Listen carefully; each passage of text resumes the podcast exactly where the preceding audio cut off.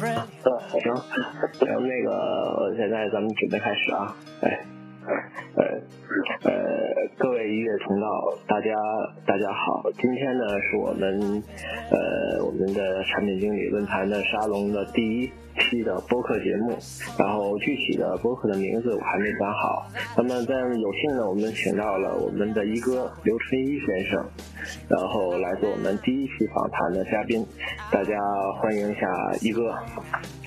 呃。好，大家好，石总好。啊，一哥好。啊。首先呢，呃，非常祝贺您的那个赫尔咨询公司的成立。那么这个公司公司呢，我们也不太清楚这个情况。然后呢，呃，可能肯定我们对于咨询公司大家接触都比较多了，像中英是搞咨询的，像其他的话，像像阿马阿芒迪刘老刘老师那里是搞培训的比较多的，还有呢，像什么呃一系列咨询公司他搞企业战略的一些东西。那么您的这家合尔咨询的话呢，提出了一个非常鲜明的一个定位于实战的一个咨询的主张。我想请您先分享一下对于合尔咨询这种企业的梦想，好不好？嗯，好的。那么首先，呃，感谢那个石总为我们一个微信平台那个开通啊，以及这种那个啊各个栏目的这种这个运行啊，来付出的一些努力啊。那么我相信，呃，这样的话，我们以后也是经营沙龙这些这个共享的平台啊，会一步一步更加丰富一些啊。那么，呃，也使大家多一个这种交流的一个渠道。那么在这里呢，我介绍一下，就是呃，那么赫尔咨询的一些这种业务的概况和我们一个企业梦想吧。啊，那么我们是首先把它定位在这个针对医药企业市场部的这种业务托管啊、产品规划还有营销诊断啊，那么这三方面的一个主营业务。那么定位的是刚才石总提到的是一个这个实战咨询啊，那么。呃，我们是呃，主要是为这个啊医药企业来代行各项这种市场部的一个职能啊。那么呃，科尔咨询呢，目前我们是致力于来建设一个可以供中国医药企业，尤其是中中小医药企业来共用的一个市场部的一个平台。也就是说，我们来做这个处方啊医药企业，尤其是处方药企业的这种 marketing 的雇佣军加教练团。啊，那目的是让每个企业都有机会来获得这个优秀的这种市场总监和产品经理的服务。啊，那么目前很多企业可能是一个现实条件在这方面是不具备的。啊，那么从而就是从一些小点上，那么为推动我们国内企业这种学术推广啊，水上水平上台阶，来尽一份自己一点点这个小小的一个努力吧。好。那个，我先先打断一下哈，这个先您给我解释一下，您为什么把您的这家公司起名叫和尔咨询呢？啊，呃，和尔啊，大家都知道这个啊，古语和尔啊，君子和而不同啊，那么所以就是呃，那么当时呃，我在新浪微博啊开通了这个名字也叫呃和尔。啊，那么，呃，后来，呃，那么给公司命名的时候，也感觉，呃，那么这个和尔比较能够体现啊我们的一些这种这个想法啊。那么首先就是，那么取名为和尔，首先呃是要定位呃我们要做一些不同的事情。嗯。啊，那么呃要有一些不同的不同的想法和不同的一些主张。啊，来实现一些可能啊，跟呃其他的一些这种个一些不同的一些目标啊。那么，嗯，就比如说像我们呃目前主要定位在这个处方药的实战咨询啊。那么这一块的话，呃，应该说我注意到在医药行业的咨询公司里边，可能目前来讲没有呃之前没有鲜明的提出说是做实战咨询这种。啊，那么，呃，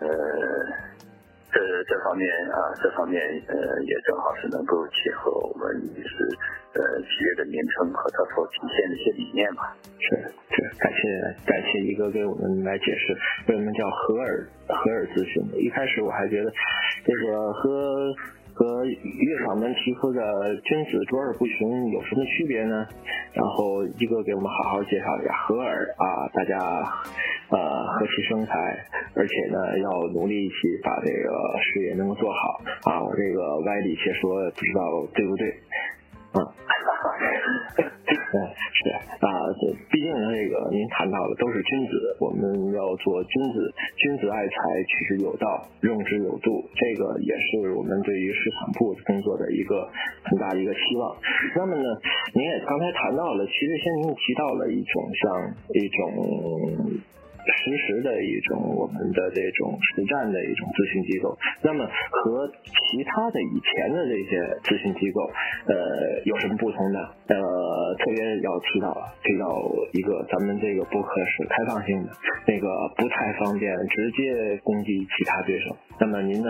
就是稍微的呃谈一谈您和其他的那些咨询公司之间的一些区别，我们希望听到您爆料。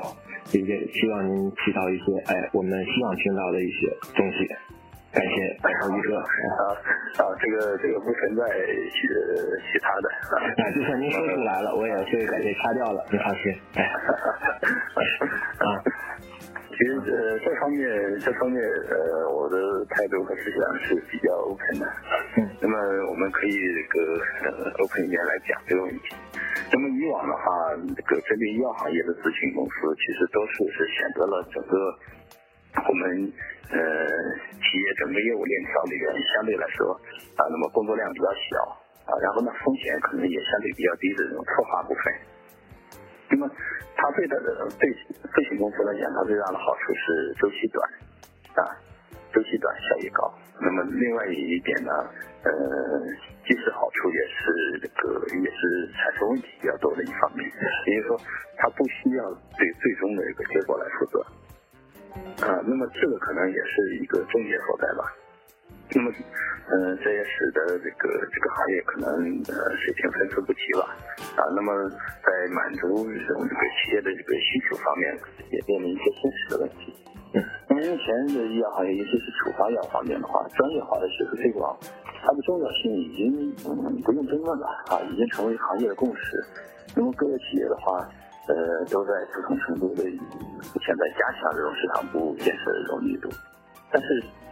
正如我们之前那个呃谈到过的啊，那么因为整个行业这个 marketing 的人才培养和供给就是不足的。那么，尤其中小企业在人才引进方面的话，它面临很多的瓶颈，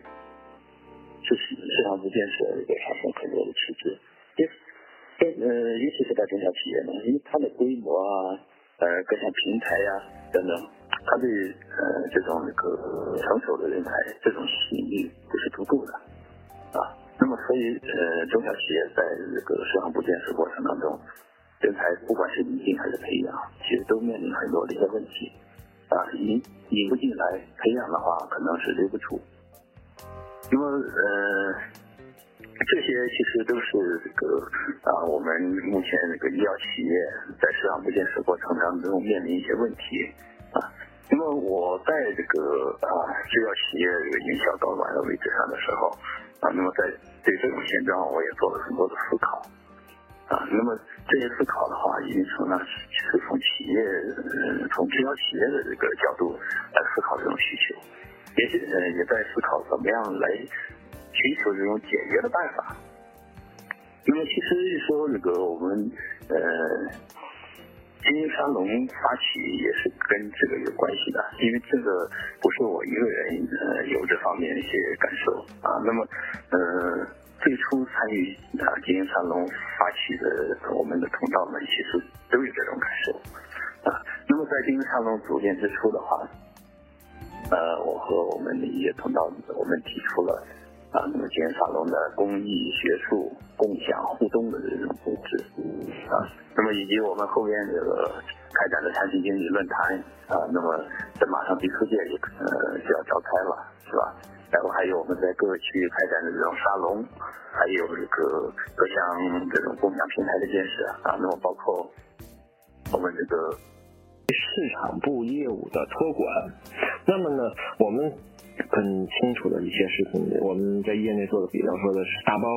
是对于呃生产企业的这一个产品的大包，是做的国全国省代、省区总代这种销售上的一个全面的一个大包，等于是销售上的一个托管。而您提到的这种市场部业务的托管，是一个非常新颖的一个观念、是一个概念。那么您看的，您提到这个概念的话呢，呃，是出于什么样的考虑？提出要做市场部托管这种业务呢？嗯，呃，我认为呢，当今的社会这种专业化分工，它是一个普遍的一个必然趋势啊。那么制药行业的话，呃，肯定也不是在这个社会里面处于真空状态嘛啊。那么理论上，其实企业的任何业务环节都有外包的这种可行性啊。那么呃，应该讲市场部的这种业务托管，之前也并不是没有人做，啊，其实是有人在做的，但是把它作为一个主营业务，作为一个这个呃重点环节来这个推出来，啊，那么可能合资性确实是第一个，啊，那么嗯，我们提出这种设计来讲的话，我们是就是希望能够我们的一个主体。啊，主体的业务不是做一般意义上这些项目，而是说来做这种那个处方药企业的这种长期托管，也就是跟企业它是一个长期的这种那个嵌入式的合作。那么相当于我呃合二来建一个市场部，我们来同时做专家共用啊。那么呃这个过程实际上啊就是一个我们讲的这个授人以渔的一个过程，也就是这个啊，那么我们吃的这个鱼。啊，授人以渔的一个过程，呃，那么对于说还有一些企业的话，它可能是说，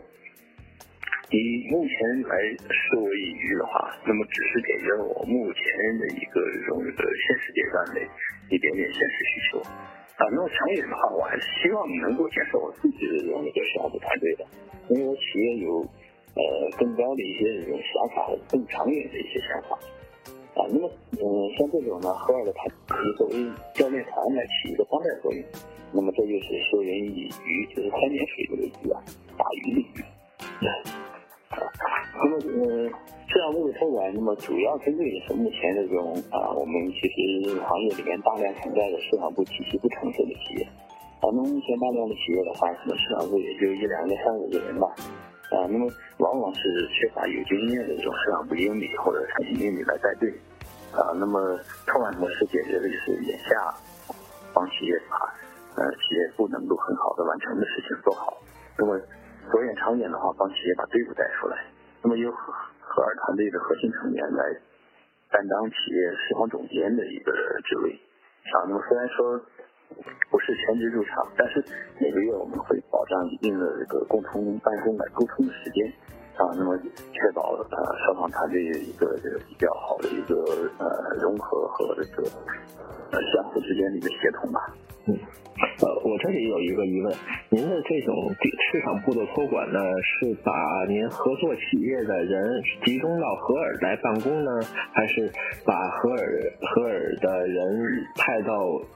合作企业的市场部去这种办公呢？呃，两两种方式都可以考虑啊。那么一般情况下是啊，我们的这个我们向企业派出人员，啊，但是大部分情况下的话，呃，不会做到这个全职驻场。嗯啊。好，这种这种情况啊，这样的话就是和我们所我们很熟悉的一些咨询公司的一些咨询项目有很大的一个不同。他们咨询公司它是一个项目性的、时间性的工作，也许半年，也许也也许的话呢，稍长一点的话，一年作为一个驻场的呃驻场的一个咨询的项目。而您的一个考虑的话，就是一种几乎是一种长期的一种合作，或者呃，您想的话，像这种托管的话呢，基本上的话。啊，您认为呃多长时间是您的一个周期呢？嗯，呃，这个我们一般是以三到五年为一个合作周期啊，因为我一呃一般来讲，那么我认为做一件事情的话，那么第一年我们打一个比较好的一个基础啊，那么第二年是一个拔高的阶段。那么第三年是一个进一步完善的阶段，啊，然后至少是从第四年开始，我们才有可能有条件考虑进入这个下一个目标的循环，啊，那么所以一般来讲，我们设计的这种这个合作的周期是三到五年作为一个周期，啊，那么一个周期完了以后，可能是第二个周期的合作，也可能是一个呃，那么交换的一个体验。那么这种设计的这种这个呃出发点吧，两方面，一方面呢是感觉这种短期的项目，即使策划做的再漂亮，拿给企业的话，那么企业它在执行的过程当中，它如果面临很多问题，不能够实现这种特别落地的话，那么这里边其实是有很多问题的啊。那么嗯，其实大家可能也见过很多啊类似的情况，那么策划策划案做的很漂亮啊，那么但是拿到这个营销一线的时候，他就落实不下去啊。因为有时候来讲的话，可能呃未必是策划案本身的问题，那可能确实是这种这个企业团队的这个执行啊这种能力有问题。但是其实，呃，我们换一个角度上来讲的话，如果企业的这种这个执行能力有问题的话，那我们在策划阶段我们就不能够按照一个就是啊，按照这样的一种那个情况来进行策划。那么，也就是我们在策划阶段要考虑企业具体的这种这个实施能力啊。那么，如果是一个比较长期的一个合作的话，那么可能。从一开始这个阶段，因为做策划的时候，你要想我后边这些事情都是要我自己去落实的，至少是我要自己去协助企业来落实的，啊，所以那么往往呃这些这个啊方面的考虑，我们会前后连贯起来。那么另一方面的话，可能就是说这个嗯合作结束以后的话。啊，未必就是意味着这种那第一个周期的合作结束以后，那么如果不开始第二个周期的托管，啊，那么其实也未必就意味着我们这个呃合作就结束，可能会升级为进一步的一个合作吧。嗯，好的。呃，在线下的时候，我们也是也在我们的群里也讨论过您所说的这种市场部托管的话，那么他可能就会呃有的通道问他，他可能会遇到一个最核心的一个问题，对于授权，因为对于市场部是企业的一个策划的部门，那么呃领导层对于市场部的一些工作是要有一定授权的才能实现下去。那么作为合尔这种第三方的托管的市场部，您是怎么考虑？这种授权的，就是说哪些事情的话是你觉得是必须得付钱您去做的，还有哪些事情的话是是是这个这个设计的话这件事情是比较实际的问题，比方说一个呃项目费用的审批是科尔说话算数，还是我们需要呃我们托管市场部的负责人说话算数，还是呃这些所有事情都是拉到高层让老板在派板去做呢？呃，这个税前的问题其实呃是一个普遍的问题啊，不要说是一个合作的模式，即使是在企业这个任职的话，也会呃大量面临这个类似的问题啊，所以苏总提这个问题是一个非常现实的问题啊，但是就是呃这个是有一个前提啊，因为呃一般来讲啊，如果能够达成这样的一个长期合作的话。啊，企业肯把呃整个的一个这种呃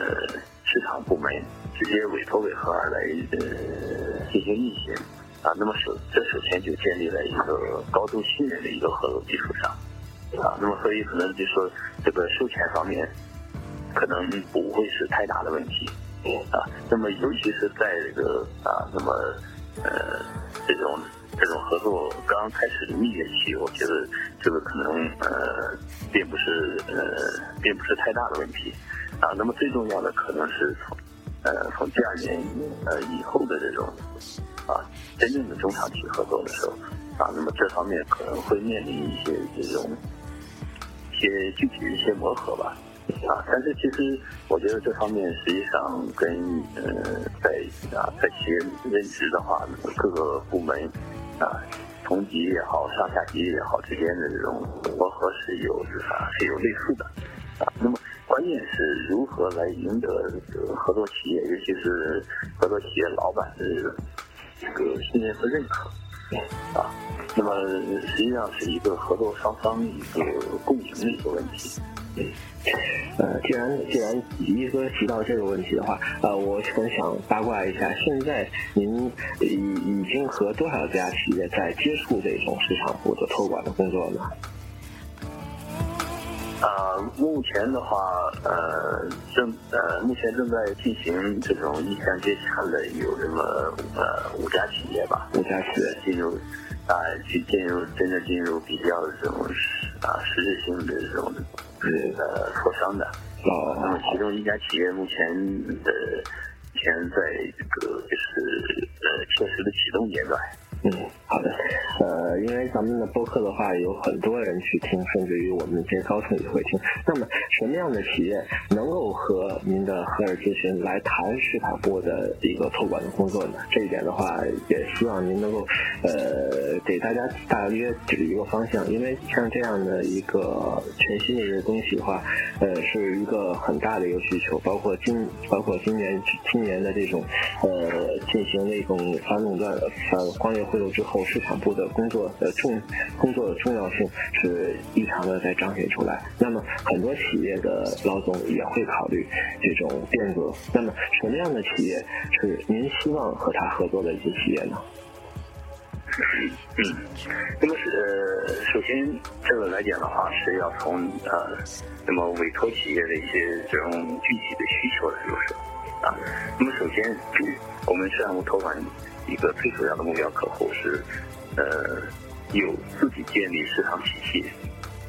这种那个愿望的企业，啊，那么老板对这种呃对市场部呃这一块实际上是高度重视的，啊，那么但是在做的过程当中呢，他面临了一些困难，这样一些企业，那么这部分企业可能绝大部分是呃中小企业，那么对。对这些企业而言的话，实际上来讲，这个资金投入、人力投入都不是最大的成本，啊，那么最大的成本是时间成本，是市场机会成本，啊，那么呃，这种托管首先为企业解决的就是这种这个时间成本和市场机会成本，也就是说，呃，你目前做不到的事情，啊，那么科尔的团队可以呃比较快的切入进来，帮你把这种现实的困难解决掉。啊，那么这一部分成本节约下来的话，实际上对企业是这个意义是非常大的。嗯，啊，那么呃，第二呢，就是说这个呃，那么对咨询业和这种市场部来讲的话，那么最大的稀缺资源，莫过于就是这种这个智力资源了。啊，那么通过这种智力资源的机械化利用的话，啊，那么与这企业自建市场部相比的话，可能在短期之内。啊，那么，呃，与赫尔的合作可能是相对来讲的话，成本比较低，效益会比较高一些啊。那么，呃，老板可能也都会比较重视这种这个投入产出的一个问题啊。那么，呃，大家经可能经常抱怨这个抱怨的一个问题就是，那么老板给市场部的这个预算啊，呃，可能相对比较低一些啊。那么实际上，呃，大部分人认为这个市场部是一个花钱的部门，但其实老板很清楚，市场部是一个通过花钱来挣钱的部门。嗯。啊，那么，就呃，目前这种模式，就希望提供的就是一呃这样的一个呃，让这个。呃，让企业呢能够呃有一个这种比较妥善的一个这种呃市场部启动的一个这种。好，我我总结想就是说，合尔的话，先变成一个教练，然后教给我们的老想花钱的老板如何去花，如何来建立他的体系，去正确的去花他的一个市场的一个经费，嗯，你是这个意思吗？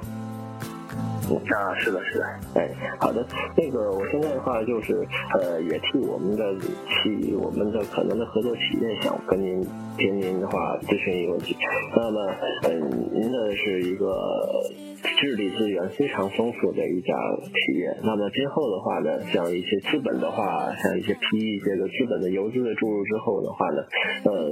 像这种你对市场部的控制，呃，是一手带起来的，那么的销售体系也会一手的带带了起来。那么有没有这种可能性？你嗯，孩子养大了。然后别人就抱走了呢？就是说有没有可能的话，你这个事情事情好容易你把市场部做起来之后，呃，你把事情做好的话呢，嗯，不再去合作下来，或者说合尔有没有有没有打算的话，收编国内的一些企业的这种可能性呢？就是我是做站在站在企业的角度上，我何日何尔在五年之后做大做强，很很容易就是把一些合作的企业就把它吞掉。呃，您是这方面是怎么？考虑的呢啊，这个首先呢，孩子养大了还是要还给人家的。对对对。那么就说，呃，合二目前设计的这种这个业务模式，实际上就相当于开幼儿园。嗯。啊，那么市场部不成熟的企业，呃。交给何儿来带上这个三五年，那么孩子养大了，自然是要交差的 啊。那么交差之后，就啊再换一波孩子养。嗯啊，那么第二呢，就是这种像我刚才提到的，托管结束了，不意味着这个合作的结束。那么幼儿园毕业了，孩子总要上小学的。好，那么呃，至于小学阶段的这个需求，是不是能够由荷尔来满足这种这个需求的话，那其实往往要看这个啊幼儿园阶段这种一个呃合作的一个情况啊，以及呃是不是随着企业的发展，荷尔的团队也能够这个同步得到发展和提高，嗯，是吧？那么然后呢，在这种人才培养方面，我希望的是这种职业化管理的这种模式。会发挥一些优势啊，那么无论是托管企业的这种这个市场部人员，还是合尔的一些基层的项目经理，那么在这种模式下的话，他能够成长的更快一些。然后，嗯，那么这之间的一些这种那个呃少量的一些派遣，也呃也能够对呃这种经经理人的成长和企业的成长能够发挥一些这个作用吧。嗯，那么至于说呃对企业经营的一些这个参与的话，那么作为呃二咨询的话，可能呃在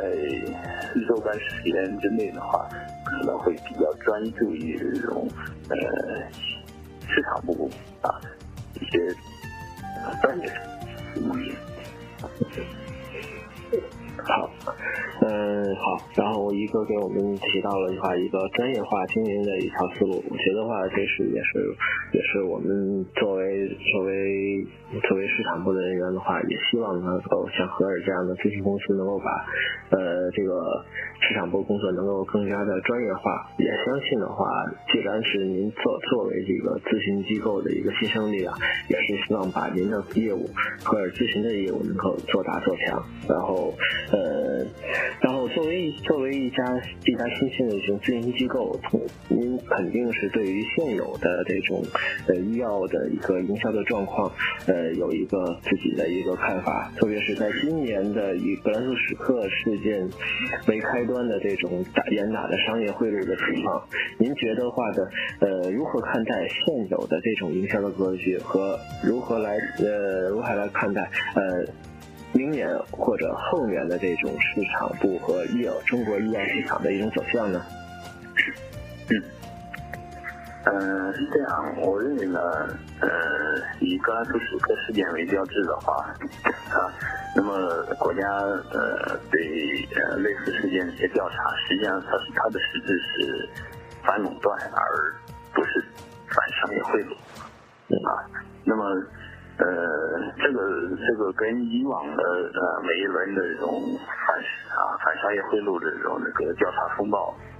是有本质的区别的啊。那么，所以它必将是非常深刻的来改变这种医药行业的一个市场竞争的一个格局。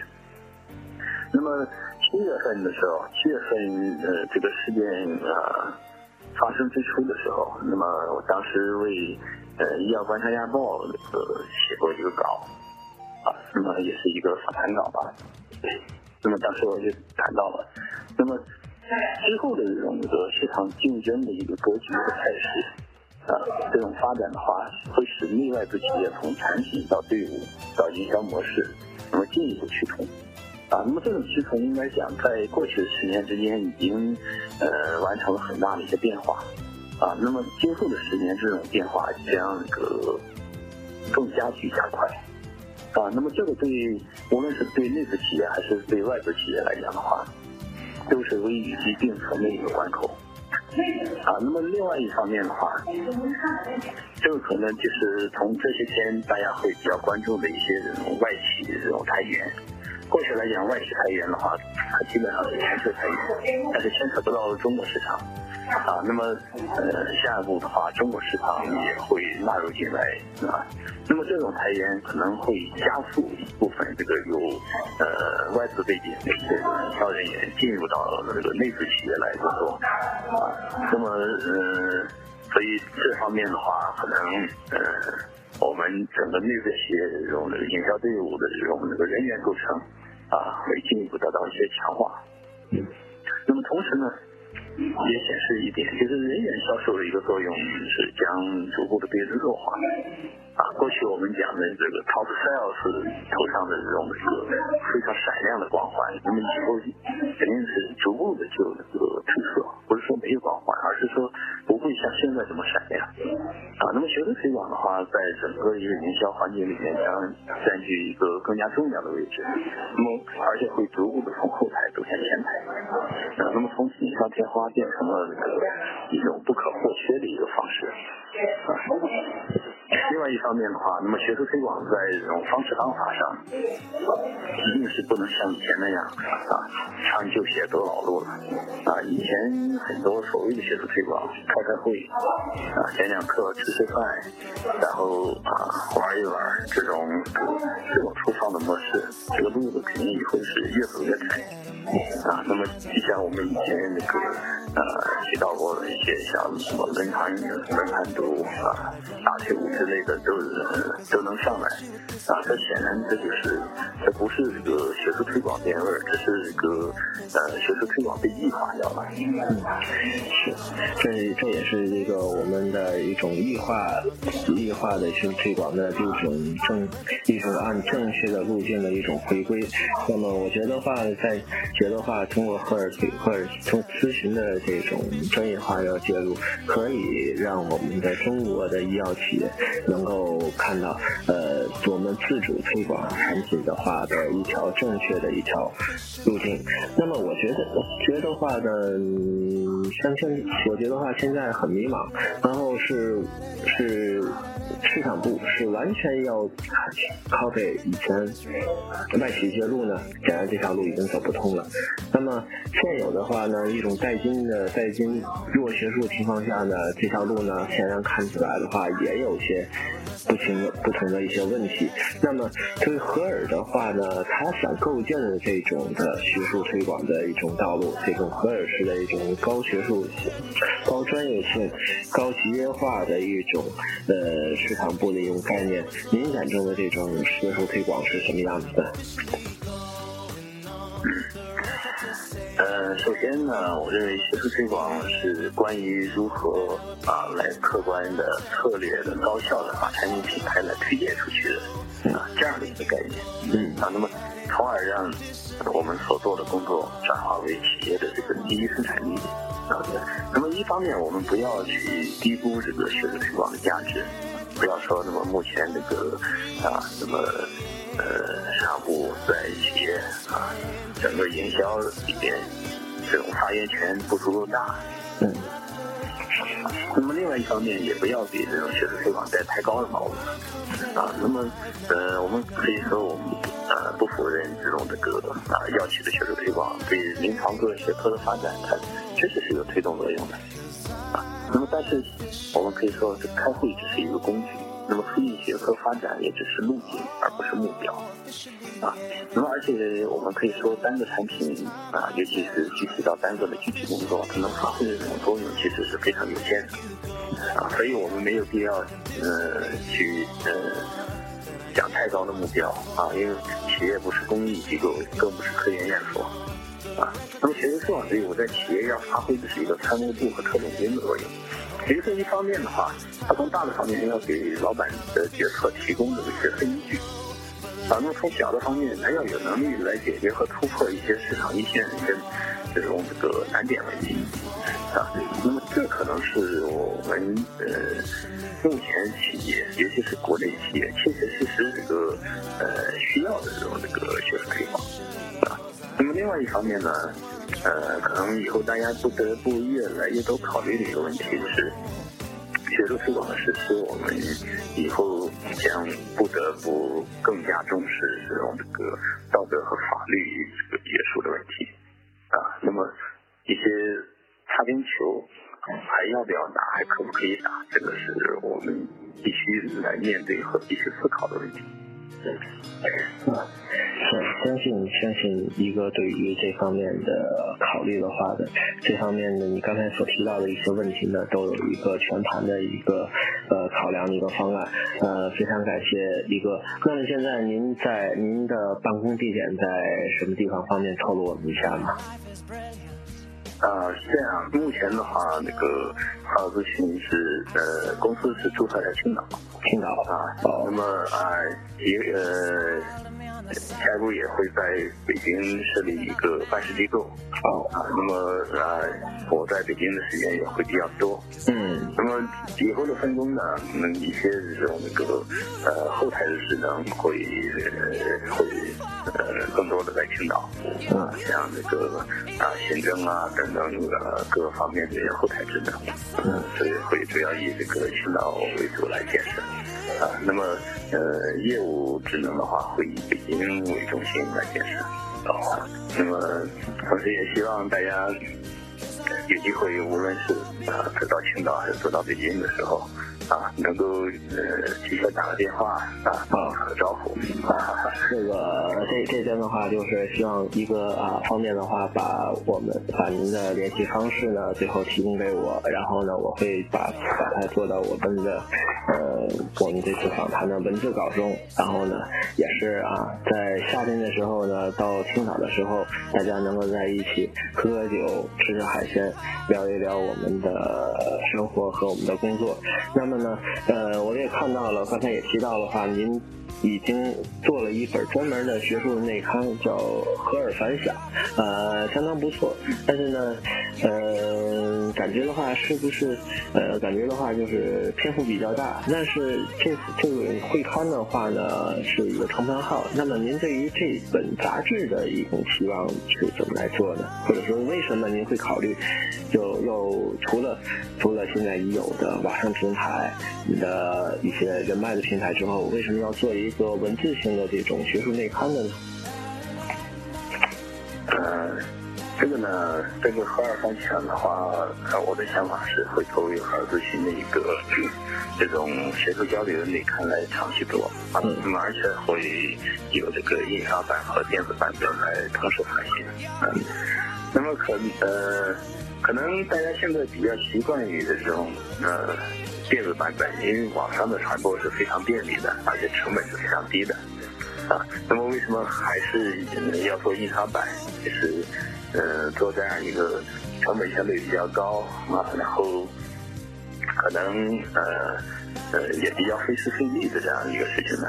因为其实呃，毕竟我感觉阅读的话，呃，那么纸版的阅读跟这种这个电子版的阅读，它的感觉还是不太一样的，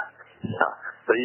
呃，我希望以后这种这个内刊里边能够刊录的文章，都能够成为大家可以放在案头上的，就随时翻一翻、重复看一看的一些这个精品。嗯啊，那么，呃，这里边的话，呃，可能一方面会呃主要收录这个赫尔的核心团队成员的一些这个文章啊，那么呃让大家通过这个来了解这个赫尔的声音啊，了解这个赫尔这种发展的一个状态后一些主张啊，那么另外一方面的话，也希望能够得到啊我们业内一些这个通道的一些词稿啊，啊，那么